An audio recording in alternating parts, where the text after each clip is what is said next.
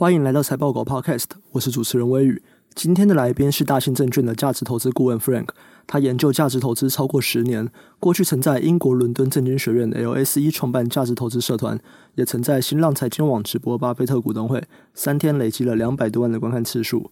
他今年还不到三十岁，却已经参与了不止一件上市公司并购案，非常非常厉害。在这次的访谈中，他跟我们分享了他跟国外投资大师亲身接触得到的收获。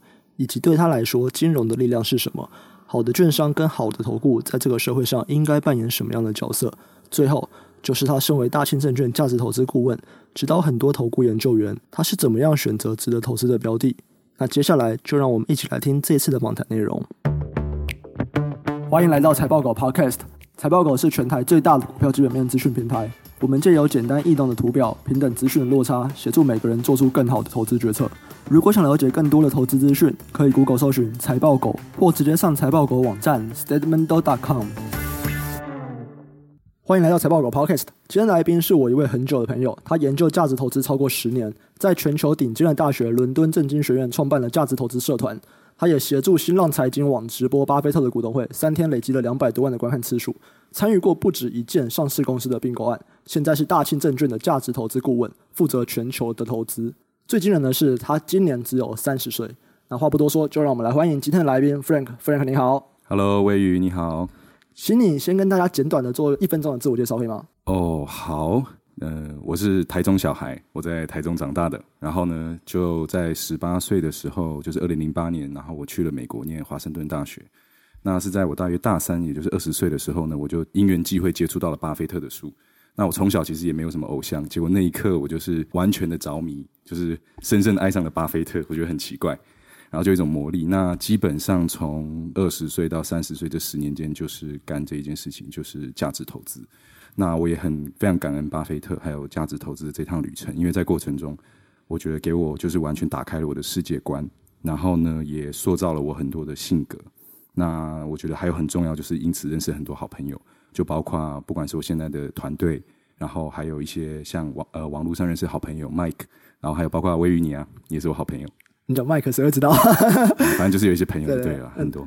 其实你说你很感恩巴菲特，你应该也是我知道最常从台湾飞去奥马哈参加巴菲特股东会的人。你参加过几届了？呃，第一次去的时候是二零一四年，那个时候刚当完替代役的时候，然后去呃，我在上海加入了亚洲价值，就跟老板，然后我们就一起飞去奥马哈。二零一四到现在就只有一年，因为念书没去，所以大概就五六次吧。哦，嗯、我想要先来聊一聊你之前的经历，然后我们再来聊一聊你现在做的事情。嗯，我刚刚有提到你去伦敦政经学院 LSE 念书的时候，嗯、当时其实已经有两个价值投资社团了。嗯，可是你一进去，你还是自己又创了一个。哦，对啊，对，为什么？诶，其实那时候蛮有趣的。当时去呃伦敦政经学院是，也就是那时候其实我最想要进的学校是哥伦比亚大学，嗯、因为其实有接触价值投资知道，哥伦比亚是价值投资的殿堂，巴菲特在那毕业，嗯、我真的很想进去，结果。嗯老天爷对我们不知道是好还是不好呢？我最后没进，可我进了伦敦政经学院。那其实我觉得以我的个性是，我觉得我对世界充满好奇，所以我那时候呃，对于说诶自己对欧洲的人和人文化不理解，我就觉得说好，那我就去伦敦政经去一年。可去的时候，我其实不想要只是单纯的念书，所以我大概在第一个礼拜的时候，我就在我的呃宿舍的柜子上面贴了一个便条纸，写说我不是来做作业的。那是要干嘛的呢？我就花了一两个礼拜想一下。我说，嗯，这边有聚集，可能还有其他国家，就是其他州来的最顶尖的年轻人才。然后在伦敦也有很棒的金融专业人才。那我要怎么在这一年好好的最大化这个价值，然后接触到不同的人？我觉得这可能会比我在课本上学到的多。所以那时候我觉得有一个很好的方法，就是花若芬芳，蝴蝶自来。所以我就开始创了一个 Facebook group。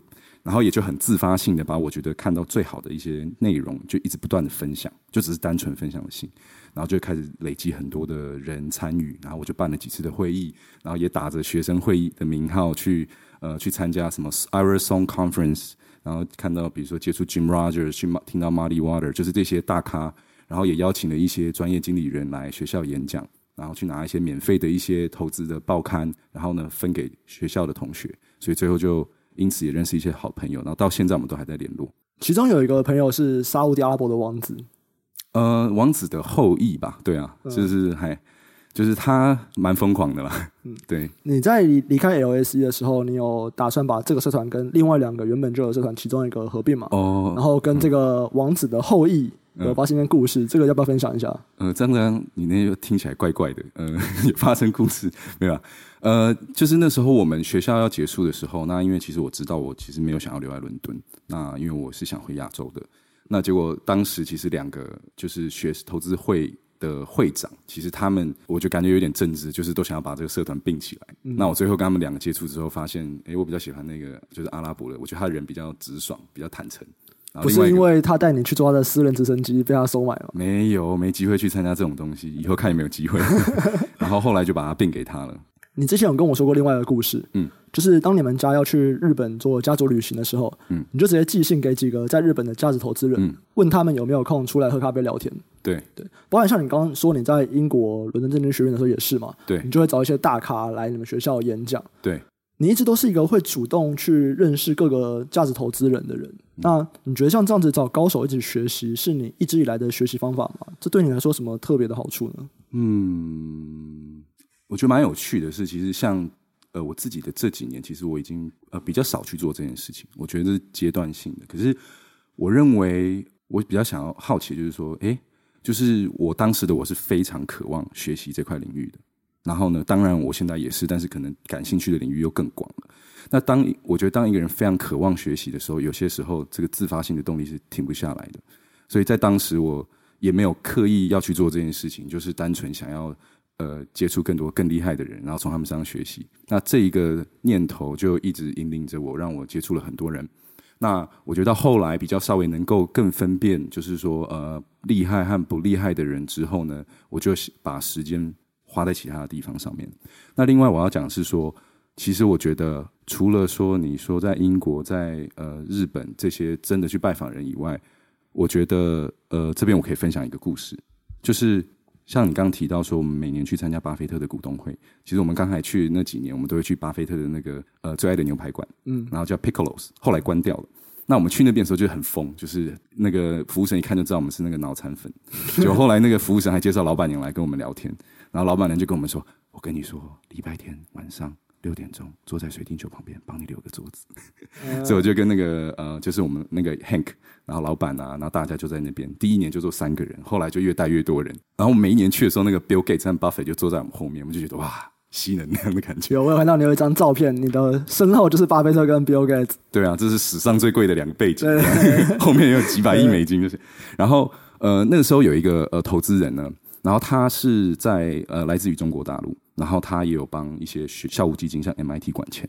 那他说他曾经有机会跟巴菲特交流，他跟巴菲特交流的时候问他巴菲特一句话一个问题，我觉得这个呃我觉得很棒。他说呃 Warren，他说你呢，全世界都想要学你，他就是在投资界里面很多人都想学你。他说那你是如何建立你个人的护城河，让别人没办法超越你的呢？哇！然后那时候他就问我们大家，有的人说哦，因为聪明，因为什么？他说聪明的人很多啊，也有知爱学习的人很多啊，谦卑的人很多，理性的很多，到底是什么？他最后他提了几个点，那我我我就先把重点就讲出来。他其中谈了一个东西说，说他们除了高速愿意很愿意学习专注的学习以外，还有一个重点叫 group learning，叫做就是群聚的学习。他说你想想哦，Warren 说他说除了我以外，我认真的学习之外，我还有 Charlie Munger，我还有 Bill Gates，还有等等等等等等等等，什么那个之前 Cap City ABC 就是后来卖给 ESPN 的那个 Tom Murphy，他说我们这一群人。就是彼此在互相学习，共同成长。当一个人是指数型的在成长的时候，一群人的这个复利效果，这个可能成长速度也许比钱的成长速度还快。所以我要说的是呢，我结论是，呃，当初没有明白，但现在你问我这个问题，其实有点。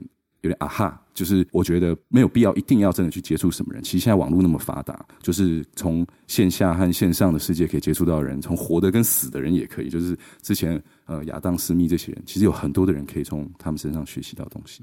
可你还是你之前有跟很多活人、活的大咖聊过天嘛？对不对？对像我知道你有跟 Mohnish Pabla、Guy Spier，你都跟他们聊过。哦，对，对他们有没有给你什么建议？呃，好，那个，因为我想财报狗大部分人都是可能都听过 Mohnish 和那个 Guy Spear。对于还没认识过他们，他们两个是之前在不知道二零零九一零，应该是零九，我印象零九一零的时候呢，就是有呃参就是捐钱给巴菲特，然后的那个晚基金会，然后就跟巴菲特吃了午餐。呃，Guy Spear 是一个瑞士的一个基金经理，然后那个 Manish Pabrai 就是一个印度的基金经理。那也就是在全世界，就是在游来游去的时候，有一次在那个多伦多的 Fairfax Financial，号称是多伦多的加拿大的巴菲特，我去参加他股东会的时候，我就坐在我位置上，往右一看，我靠，那个。Manish Pabrai 和 Guy Spear 在我旁边用手机在刷 Twitter。其实我们在那个、啊、我们一起去去参加奥马哈的巴菲特股东会的时候，哦、排队的时候，对，我们排队的时候，他们就在前面这样。对对对对，那其实没有像那个书上讲的那个什么光环啦。我觉得其实就是就是人。但是当时我看到他们坐在我右边的时候，我有点吓到，就是捕获野生 Pabrai 和捕获野生的 Guy Spear。呃、其实他们两个有给我两个对我来说，呃，就是我觉得蛮有意义的故事可以跟呃大家分享。第一个是那个 Pabrai 呢。呃，我就在中场休息之前，我就说：“嘿，Mr. Pabri，我说呢，我也是你的 fans。那我想跟你请教，就是，哎，我跟他介绍一下我的背景，然后我也非常爱价值投资。我说，对，你有没有对我有没有任何的建议 advice？然后他就看着我就说：你看起来很年轻，我对所有年轻人都给一个建议，就是早点开始复利。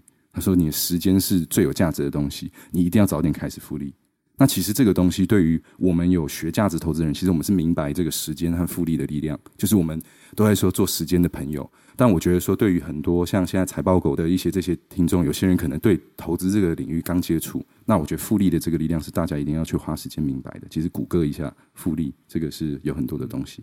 好，那 Guy Spier 呢？我觉得他这个故事可以更给呃，相对于是比较呃专业或者有认真投入，想要主动操作自己。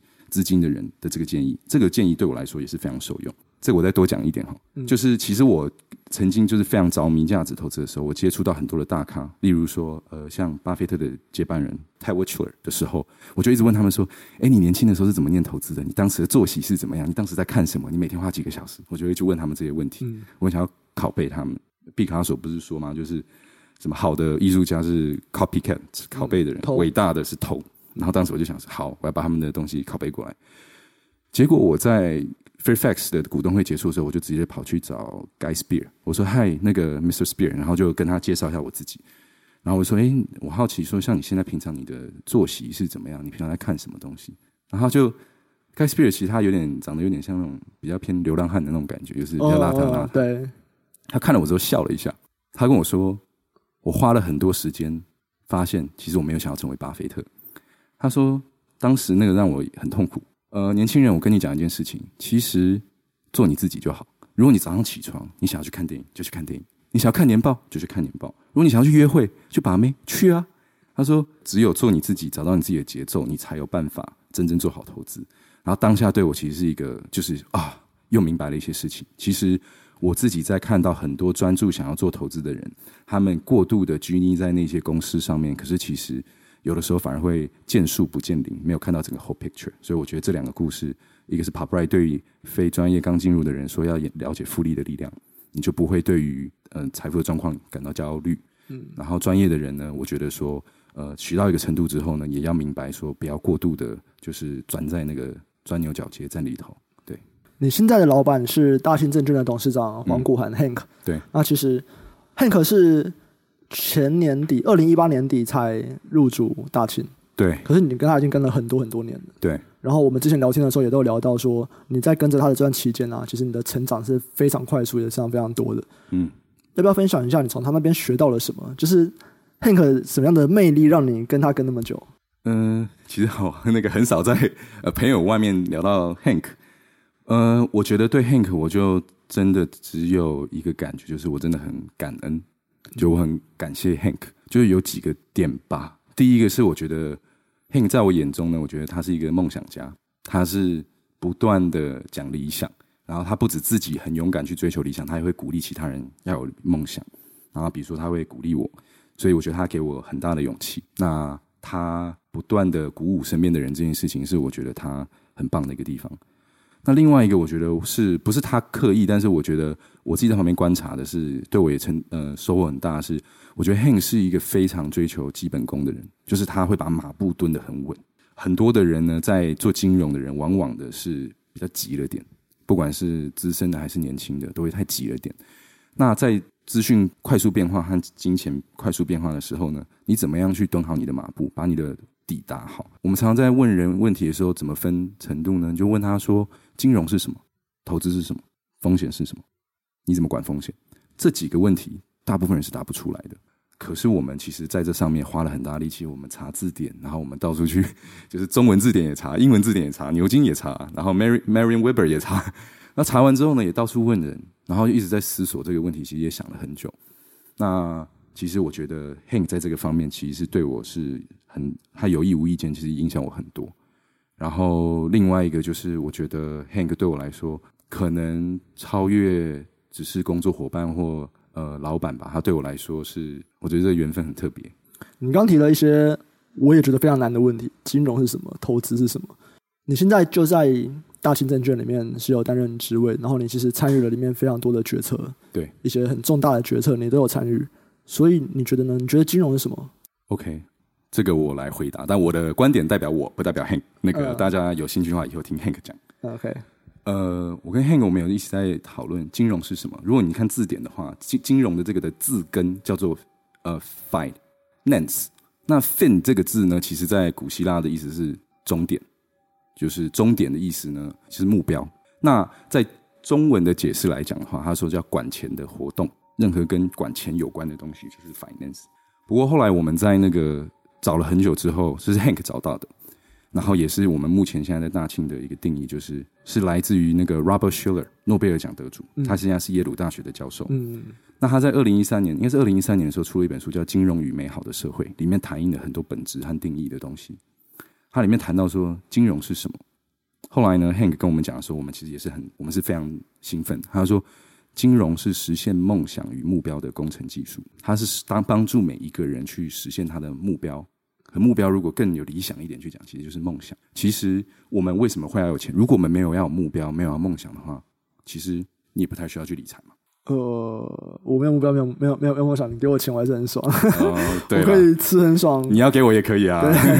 但是其实这社会上，如果我们仔细去看的话，需要会管钱，然后去达到他们的目标的人，其实很多，不只是个人，个人不分年纪，甚至是大一点说家庭，大一点到企业、民间机构。政府、国家其实都需要管钱。嗯，你说国家它需要对他们的社保、还有退休金的人，甚至健保，它未来有一些义务要支付的。然后呢，金融机构，你说保险、银行，甚至投资公司、证券公司、企业，其实各自都有各自的义务去需要去达到。然后更不用说是梦想了。所以我们觉得说，金融的角色也确实很多的机构，其实他们就是不断的追逐钱。可是我们认为，金融机构要服务的其实不是钱，而是人，所以金融机构应该是个服务业。你现在在大新证券担任价值投资顾问嘛？对。那对你来说，你会怎么样去定义自己的投资风格，以及有没有什么实际的案例跟大家分享一下？我自己是这样看，那但其实我觉得讲这句话会被你打，就是说，说呃，我觉得我投资风格是我认为投资是一个哲学，也是个艺术。嗯，对，这就是跟我完全不一样的。对，我认为投资是科学。OK，对，投资为什么是哲学？因为哲学就是在不断发现真理的过程，你想要看到它真正的样貌。所以对我来说，我学做投资是想要去理解这个世界，还有科学也是啊，背后运行的道理也没错啊。然后呢，艺术的点是什么呢？就是说，比如说你看到一家公司，你说是沃尔玛还是 Target 还是说是 Amazon，其实一样都是零售业这个东西，其实它长得很不太一样。而且就像你是在假设你是小学生，你看你隔壁班的同学，你很难说用他的成绩，然后或者是他的身高体重就。真的去判断说他未来会长什么样子，所以我觉得说，呃，他有他哲学和科学的面在，而我也看到说很多在在我眼中主观的看法中，很多伟大的投资家其实他们都很像哲学家。你看巴菲特，然后你看 Charlie Munger，其实我觉得他们在我眼中是比较像哲学家的。嗯，那你觉得是科学家？我觉得也 OK，彼此有彼此的看法好，没问题。好，那我觉得是在这过程中，我觉得投我的投资风格是，我觉得比较是多元。就是我可以接受那种又老又稳的公司，但我也可以接受那种又年轻又成长的公司。然后我看公司也不太会分东，也不太会分西。我觉得我是想要去包容这所有的这些公司，然后再从中就是看当时的环境，我的目的是什么，然后去选我的材料。所以我举个讲举两个例子好了，一个是成功的案例，一个是失败的案例。呃，用成功的案例来举的话是那个亚马逊，那是我在二零一五年的时候投亚马逊。那这对我来说是我觉得。有很多经验可以总结，然后跟大家分享的。因为亚马逊在二零一五年的时候，那时候股价在五百多块钱。那时候如果大家回去看它股价的话，已经是历史的新高。那威宇你也知道，传统的价值投资，如果看股价或者看它创新高的时候，其实你是买不下去的。对。所以当时我的呃想法是什么呢？你要看这种公司，其实你是需要想象力。所以如果我们要呃分辨一个东西，我自己有一个 quote 啦，一个金金句，就是好眼力是什么？是分辨真假好坏。好的眼光是看见未来前途。那如果我们是买很多就是稳的老的公司，其实我们只要看到它最近的状况就好了。可如果你要看亚马逊这种比较久的，你是需要看到它的一点未来的。那所以我当时做了几个动作是这样，我就是不断的去问问题。呃，当时我看到这家公司呢，它当时市值大概就将近三千亿美金左右不到。那可是呢，它当时有赚了营收，就不断用三十几 percent 在增长。那可是它在这个过程中呢，你不知道说它到底会赚多少钱。所以当时我做了几个动作，第一个是。呃，我回去看了历史上不同的一些零售业的公司，它长什么样子。然后呢，我看了不同空间，就是我看了看美国，我看了看呃中国，我还看了看欧洲，欧洲的 Sainsbury，美国的 Walmart，美国的 Target，他们的财务结构到底长怎么样？因为其实大家要明白，就是零售这是一个需求，但供给就是这些供应供应链，不管是 Walmart 还是 Target，他们都不断的在变化，可是他们实质上。你去看到他们的话，他们的财务结构其实是差不多的，所以你要去明白它背后。呃，你去看到 Target，其实它大家说它是老旧的公司，其实它的最后的利润率也有百分之四到百分之五。你去看沃尔玛，也有百分之四到百分之五，甚至你看到一些效率比较不好的，或者你看到英国，你说 Sainsbury 这些等等的零售公司卖不同的产品，都有百分之四到百分之五。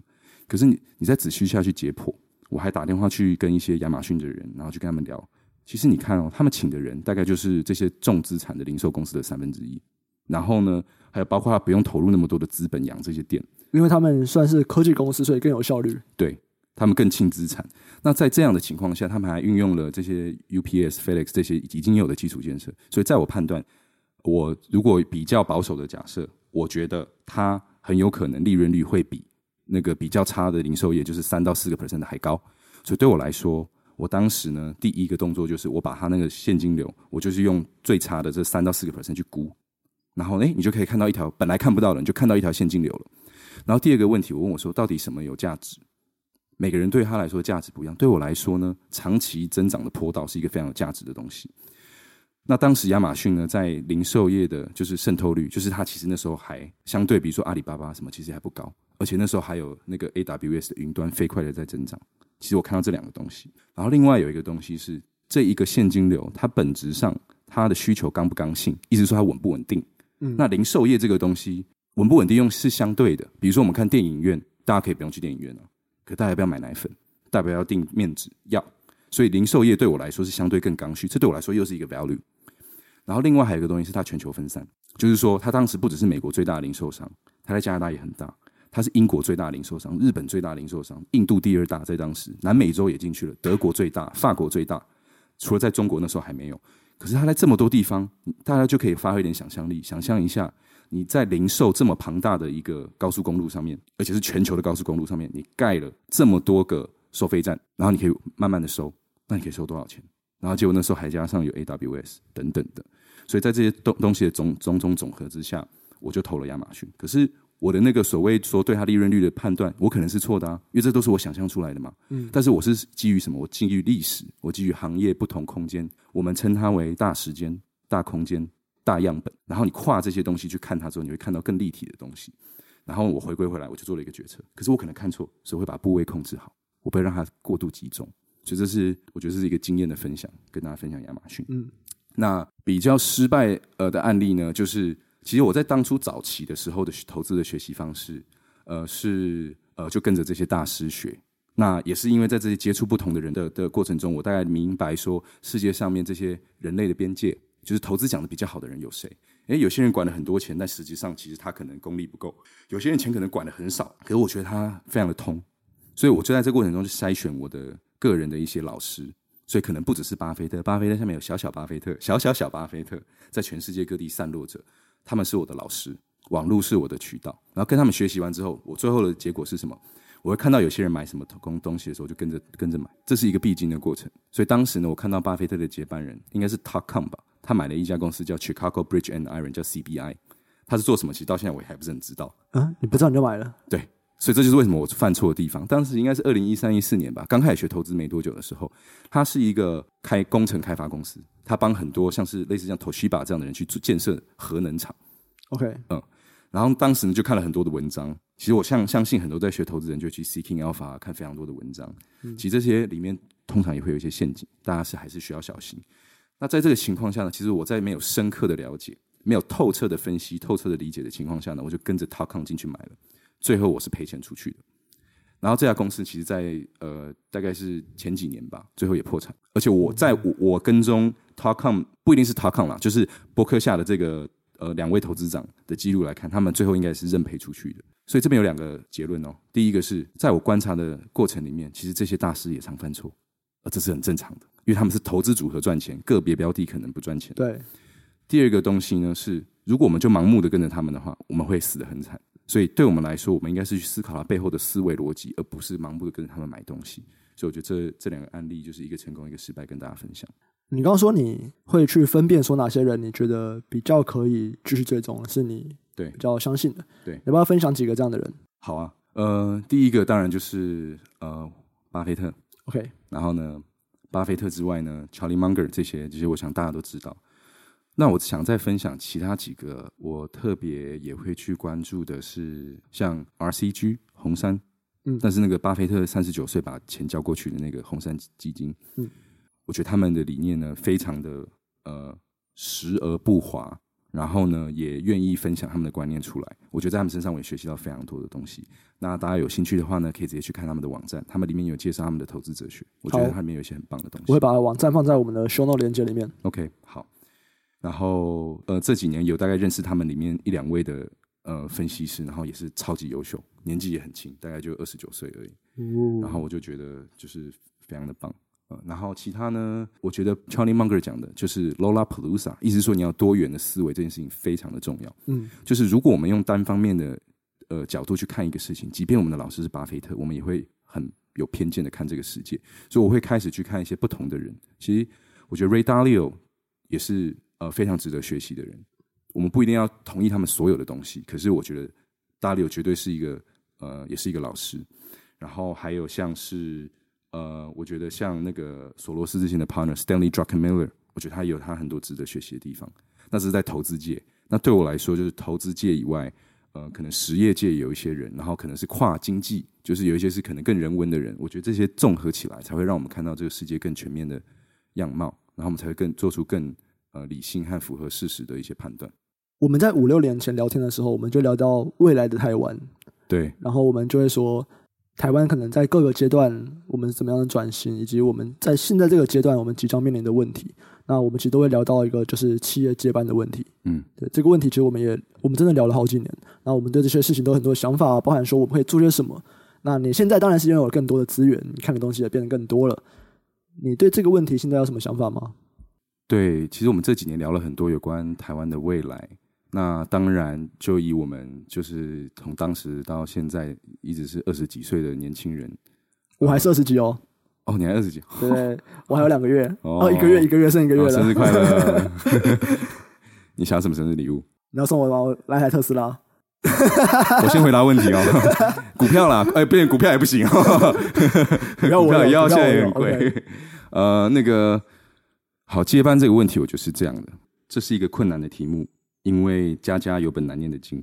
然后你问我吗？其实我觉得说传承这个问题啊，其实我们，我觉得我自己也才刚开始呃理解这件事情，所以我还不敢说有什么特别的观点。但我自己这几年有很多心得，就是像你提到，不管是呃参与并购，然后其实我身旁我也算是有一些老人缘，所以我看到一些交棒者的痛苦。你自己其实也身历其中啊。其实我。对，我自己是台中，我刚刚提到是台中小孩嘛。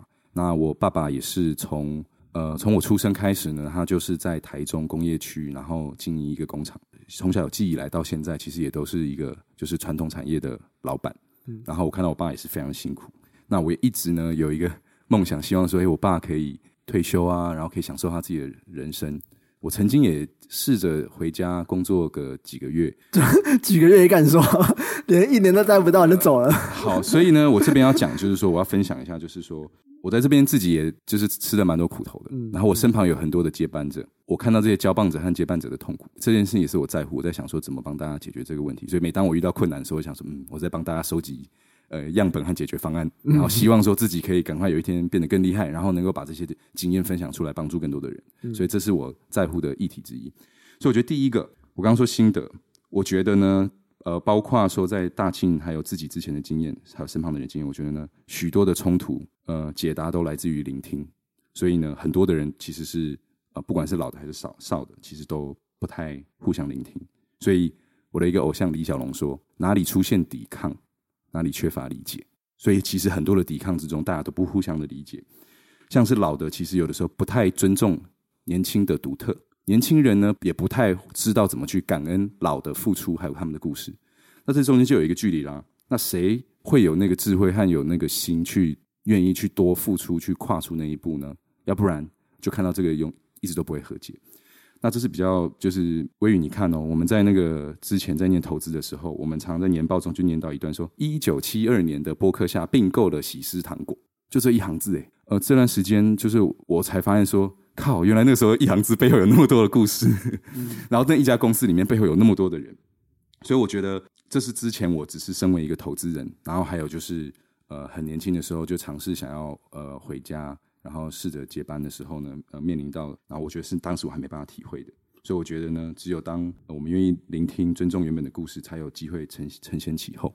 然后我觉得是一个很 humble 的一个很谦谦卑的一个过程，这是我自己的写给自己的一个小小心得，跟你分享一下。那另外一个，我觉得从比较大的一点的角度来讲，就是你刚刚讲比较有情怀的一点角度的话，我觉得其实我们每一个人都是交棒者和接棒者。其实你看哦，大家如果有去看贾伯斯之前的演讲的话，贾伯斯在被苹果。的这家公司踢出去的时候，其实他讲了一句话，就是说他很难过，他觉得他掉了 HP 电脑的棒，嗯嗯，所以他其实视他自己是为一个接棒者，他对这件事情是有使命感，是他这是重视的。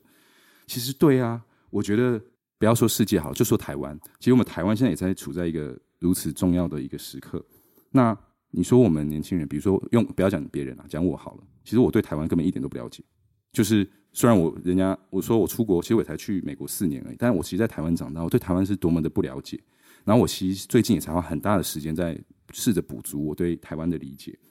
然后，嗯，这边我可以分享一段，就是呃，我们很就是整个大庆呢非常尊敬台湾的经济的建筑师李国鼎，李国鼎先生，呃，也是有他，所以才有可能有今天台湾的经济奇迹。然后我们今天才有办法活在如此富裕的年代，要不然。台湾怎么有办法创造出这样的电子产业呢？我们还应该是在农业社会嘛，对不对？他说到一句话，这是在最后影片最后他讲说：今天台湾发展的重责，毫无疑问已落到年轻一代的身上。然而，年轻人应如何接这个棒，如何跑这个棒？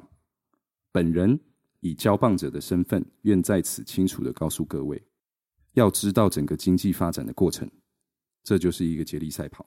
在一九八三年讲的，他说我们需要去知道整个经济发展的过程，然后我们才有才有那个能力去运用或者去改变或者去创造，在这个社会上面去创造。大家如果有兴趣的话，可以去 YouTube 啊，那个微雨你也帮忙 PO 一下好。好。然后呢，其实每一个人都是接棒者，不一定是要有一个富爸爸。举例来说，像我们身旁有一些是做设计师的人，其实他在接某些能量的棒，他可能在接某一个设计大师的棒。像用你来举例好了，你在魔术界在接 Darren Brown 的棒，对不对？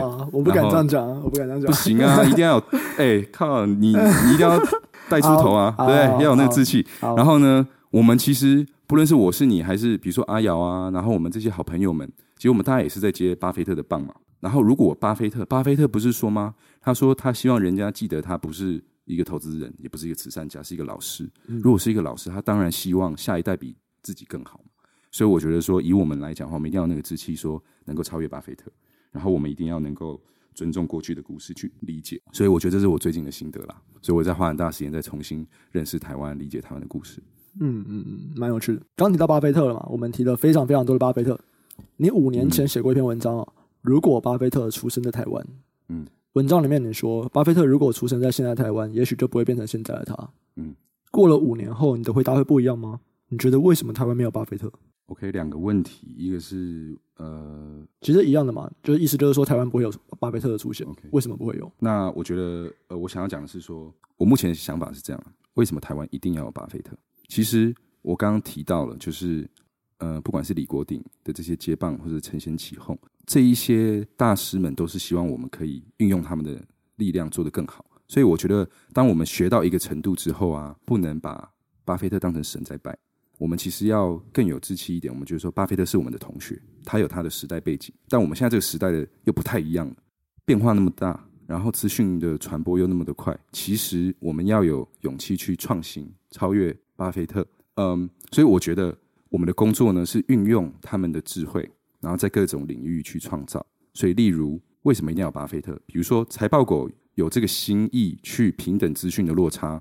像现在这个时代，巴菲特时代是没有自媒体、没有网络的。你们利用了自媒体去扩散知识，还有建立影响力，透过网络的力量去碰触和改变这几万啊、几亿人的，就是如果做得更大的话，希望你们可以碰触几亿人哈。OK OK, okay. 的命运的话，就是现在的科技和媒体给给了我们这个机会啊。所以关键是我们有没有那个能力，或者我们的笔，或者我们的文字中有没有那个墨水。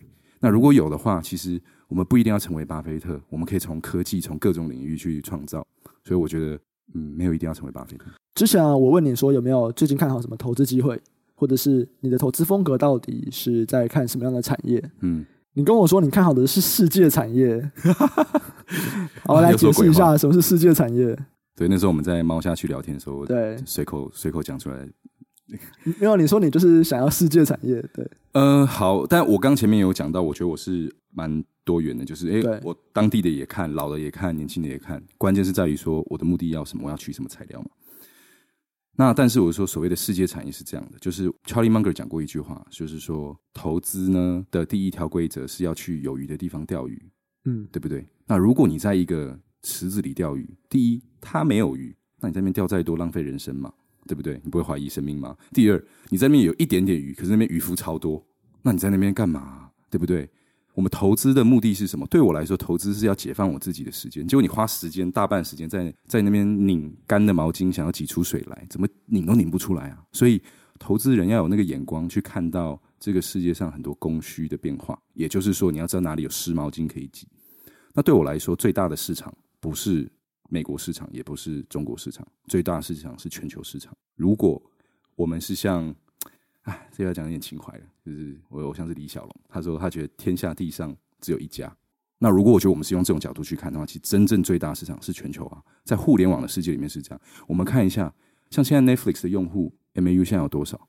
哎，这我不清楚。呃，好像两两亿啊，这个可能要查一下，现在突然想不起来。嗯，可大家想一下哈，Netflix 的。成立时间才多久？那美国，我跟大家讲，美国最大的那个电信公司 Comcast，它的用户也就几千万人而已，而且它已经基本上看到它的天花板。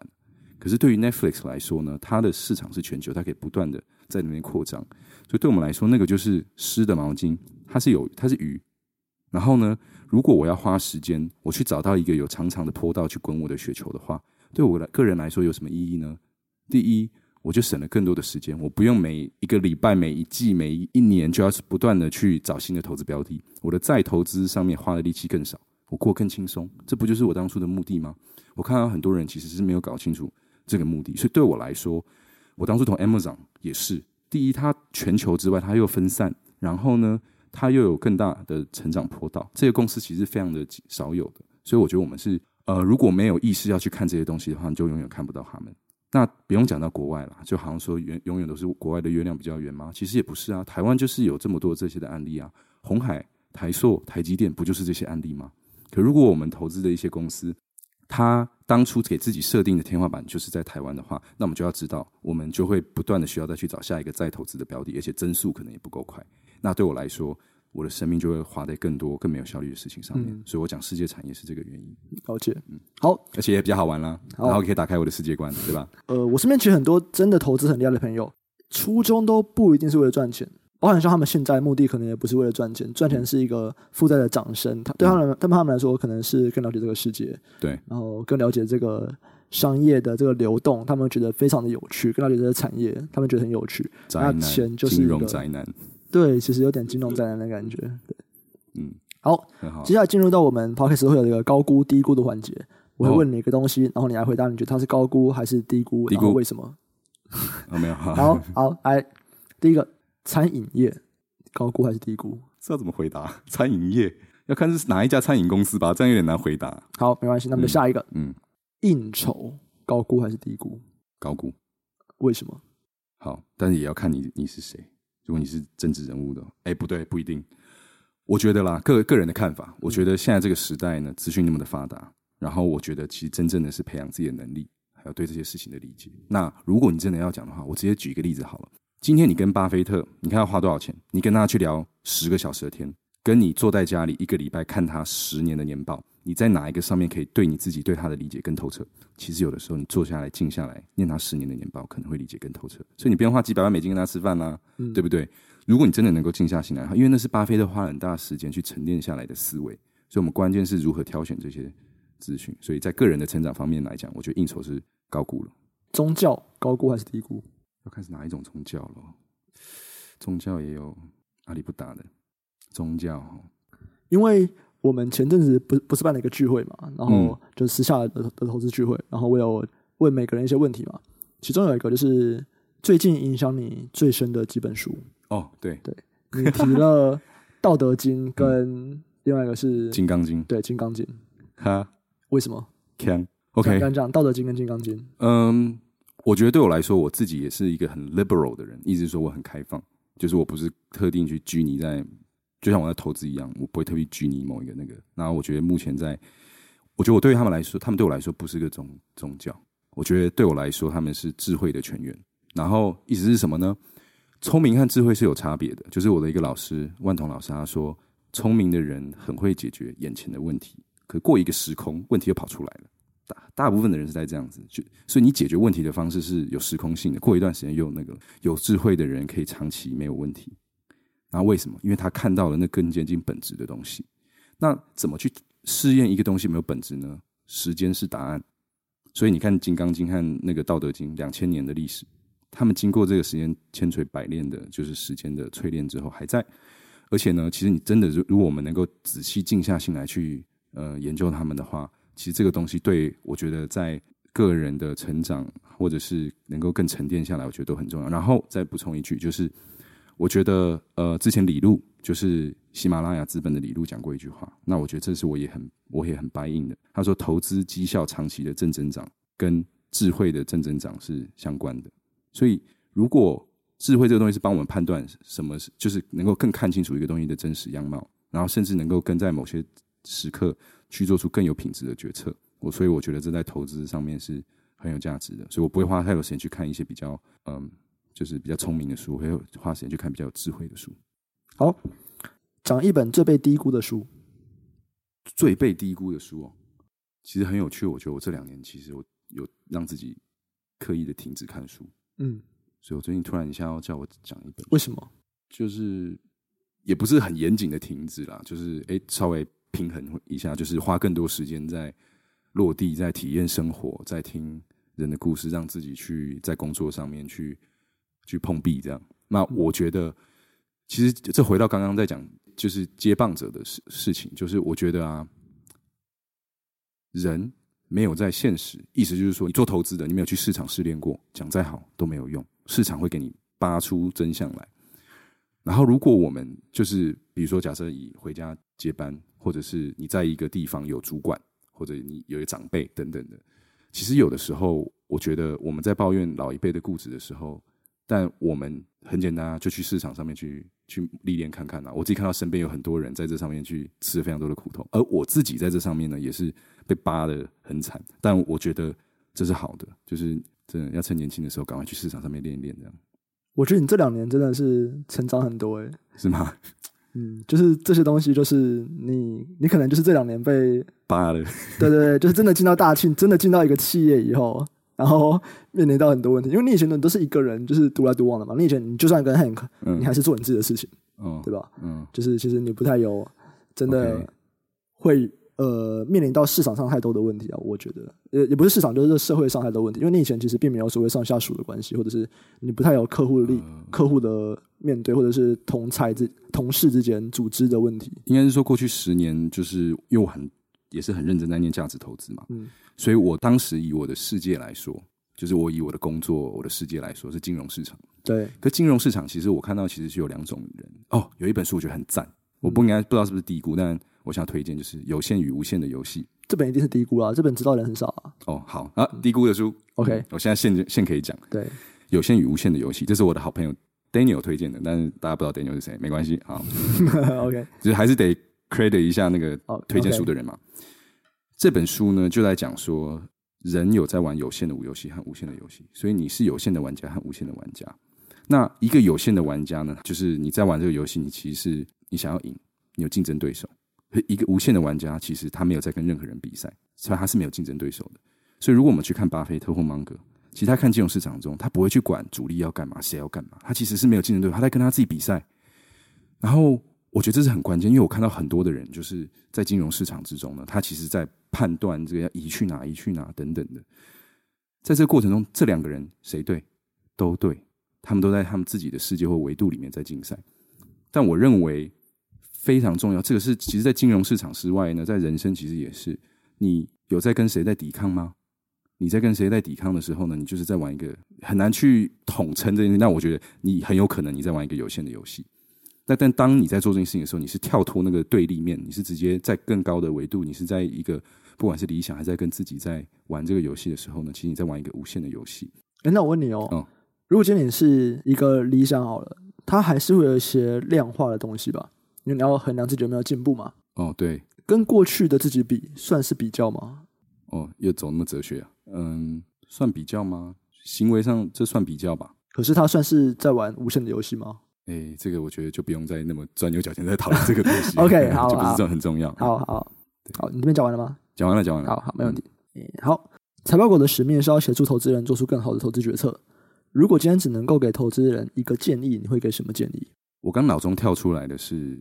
比较贪心，一个给专业，一个给非专业。但其实这是刚刚那个 Guy Spier 和 Pop Wright，就是一个要提早复利，然后一个要呃做自己嘛。可是我觉得这两个讲过了，所以我再给一个建议。嗯，我觉得对于我，然后对于投资人和非投资人，我觉得都会有帮助的。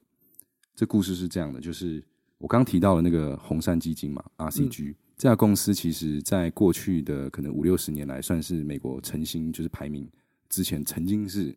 历史绩效最好的里面的这个创办人叫 Bill Ruane 呢，就是我们刚刚提到了，巴菲特在一九六九年，就是巴菲特三十九岁的时候，把他的基基基金收掉，跑去管波克夏。他就跟他投资人说：“大家如果你们要投的话，我推荐一个人叫 Bill Ruane，就是 RCG 这家公司。就钱大家合有些合伙人钱就跑去 RCG，几十年来业绩也真的非常的好，理念也非常的扎实。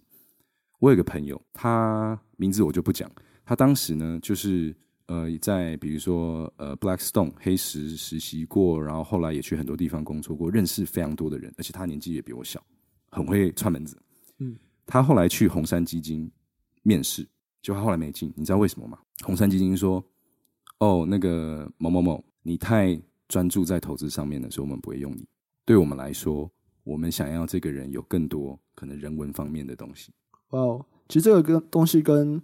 我前几集有一集访谈 Vincent，嗯，对吧？他去面试一间公司，就是那个巴菲特的同学 Charles 什么的 Charles Brent，对对对，Charles Brandes，他去面试他们，然后到最后一轮、嗯、四选三，OK，他是第四个，OK，他后来去问了说为什么没有选我，OK，他们也讲同样的话，真的、哦，他们就说你太被投资框架框住了，你没有考，你你的弹性太少，干。真的，大家都在讲同一件事，而且对。Charlie Munger 也讲这些东西的重要。然后，哎、欸，那那然后，嗯嗯嗯嗯，然后 Vincent 他听到这个话以后，他决策是什么吗？嗯，他跑去尼泊尔寺庙修行一个礼拜。哦，哇，对，很酷。所以你刚刚讲这个，我觉得说，哇，我觉得这种非常顶尖的投资人，他们其实在讲一样的事情，就是当大家都只在意这个投资的框架，我们到底要看什么指标，我们到底要怎么样的公司叫做好公司，什么样的公司叫做不好的公司，当大家专注在这些的时候。最顶尖那些人，其实在说，你如果就是只看这些东西的人，我们我我们是不要的。我再分享一个故事，就是大概是三年前吧，然后跟 Hank，然后还有我们就是一些伙伴，然后我们去美国加州。你不要讲，我们不要讲说那些大投资人，美国加州的一家证券公司，呃，他是一个犹太家族，然后我们的一个长辈跟他很熟，然后我们就去那边也实习，然后就是去那边跟他们交流。然后我就走着走着，看到他资料库里面他他放的一个照片，我记得很清楚，它里面是一个太空人，下面写一段话，他说：“尤其在这资讯发达的时代里，永远不要忘记人的价值。”他讲这句话，我是整个是打到我的心里面去。那我再讲另外一个故事，苹果。苹果，它在它的那个 WWDC 里面，有一年呢，它就做了一个很漂亮的一个卡通。它上面写说什么？我背原话哈：Technology alone is not enough，科只有科技是不够的。Technology must be married with liberal art and humanity，科技一定要与人文还有这些人文的东西结婚，才可以创造更多的美好。所以，其实对我们大庆来说也是，也就是为什么我们大庆会其实很很难得的，我们会有建筑师。我们会有呃设计的人才，呃，所以我们未来呢也会有很多这方面的东西，是因为我们打从心底相信，只有金融是不够的。这是在公司的层面呢，我们觉得要结跟人文结婚，但在投资的理解上也是，就是我们得去更看到更多人的东西，那我们才可以看到更全貌的东西。如果我们不懂人文，我们怎么理解那个 FBIG 现在的变化是怎么样？诶，到底有什么内容在被创造呢？人们对什么有兴趣？诶，人们讨厌什么？现在哪里哪里有很出现很多的冲突？我们得看懂这些东西，我们才有可能更清晰的去做判断。嗯，你们的确是找了很多这样的人啊，比方说像我知道你们设计就找了，就台湾最顶尖的设计师，嗯、设计过金曲奖、金马奖的 JL Design，嗯、然后像对罗生俊 大大，嗯、然后我上次跟你们去吃火锅的时候，Hank 也在那边说说你们找了那个嘛设计苹果总部的，就是他在那个建筑师事务所工作，他有参与设计苹果总部的这个案子，这样子，很期待，等不及了。其实听完之后会，我会觉得很有趣啊！就是你们找了那么多跟金融一点关系都没有的人，然后我会说，对，就是比较人文的、比较设计的，就是一直都很想了解说，哎，所以你们到底要干嘛？我讲真的，就是台湾金融业，我目前可能最期待会做出什么不一样的东西，就是你们。但是我本来要问你说你们要干嘛嘛，可是这个东西可能你的角色目前还不太方便讲这样子。对，之后如果有机会问到 Hank，再去再让他来讲这样。所以我就说吧，Hank 是个梦想家，你看做事情那么的。奇怪，对啊，我觉得他真的是一个梦想家啦，就是召集了很多跟他有同样的梦的人，而且这个梦是很吸引人的。嗯嗯，好，好，所以如果大家听完这些东西，他们觉得哎，你讲的东西很有趣，他们也想要更 follow 你，更了解你之后在做的一些东西，他们可以在哪边 follow 到你呢？呃，其实我之前有创一个类似 FB 的 page，然后分享一些资讯，所以有个人的。那但我现在其实因为很大的时间也是在大庆，就是在贡献我的力量，所以大家也可以到大庆证券的粉丝页。那我们最近也刚换了那个 cover，然后所以大家可以在上面呃跟踪我们。好，所以我会把这些链接，包含说你自己的 blog、你自己的粉丝页，然后大庆证券的 Facebook 粉丝专业，我都会放在我们的 show note。李国鼎啊，对，还有那个李国鼎那个演讲，我们也会放在我们的 show note。好，好，那今天就这样子，非常感谢 Frank，谢谢。嗯，感谢微鱼。感谢你的收听，本集的相关内容连接都有放在财报狗网站上。如果喜欢这期节目，记得到 Apple Podcast 上面订阅，并且给我们五星评价，这可以让更多人发现这个节目。如果想了解更多的投资资讯，可以 Google 搜寻财报狗，或直接上财报狗网站 statementdou.com。